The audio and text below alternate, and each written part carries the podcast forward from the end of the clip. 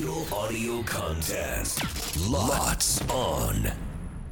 大谷哲也の恋の味方ってやつですよこんにちは吉本新潟県すいます芸人の大谷ってやつですよ大谷哲也です11月28日までの毎週月曜日のこの時間は僕のような恋人が欲しい結婚したいけど出会いがないうまく異性と話せないそんな悩みを抱える方を応援するプロジェクトアッシュ FM 新潟新潟小町。新潟出会いの一歩応援キャンペーンの一環として番組「大谷哲也の恋の味方ってやつですよ」を放送しております。今回も前回に引き続き小千谷市にあります一般財団法人小千谷市産業開発センター巡り合いサポートセンターコーディネーターの和田さんと細貝さんにお話を伺いたいと思います。それではどうぞ。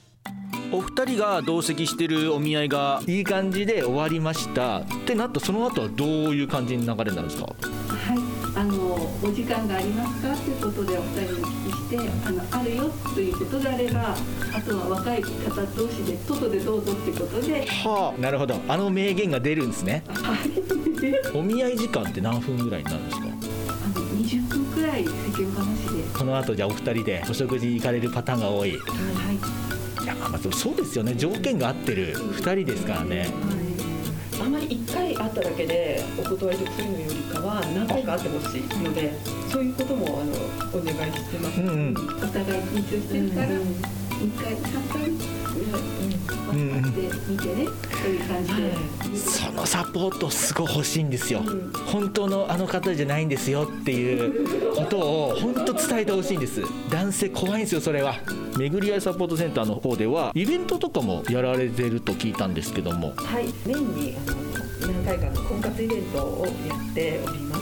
会員さんじゃないと参加できないですか？年齢だけは設定させていただいているので対象年齢の方であれば市町村とか関係ございませんし会員の方じゃなくても大丈夫です。でちょっとねあの男性事前セミナーっていう言葉があったんですけどな何ですか？こちらであの服装とか当日の振る舞いとかねあとまマナーといったものとかをご説明させていただいております。そういったところもどう振る舞っていいのか全く分かんないのでそういったアドバイスをしていただけると。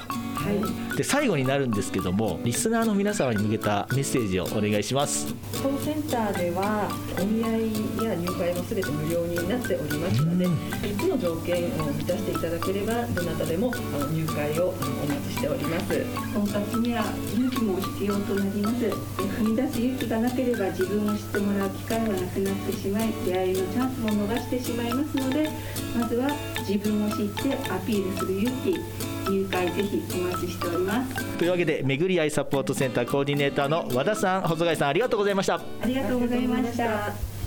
いや最後の言葉僕に響いたってやつですよ。チャンスをつかむためにも自信を持っていきましょう。さあ来週はどんな恋の味方に会えるんでしょうか。そして今日の恋の味方。初対面でも怖がらないでってやつですよ大谷哲也の恋の味方ってやつですよ。来週のこの時間もお楽しみに。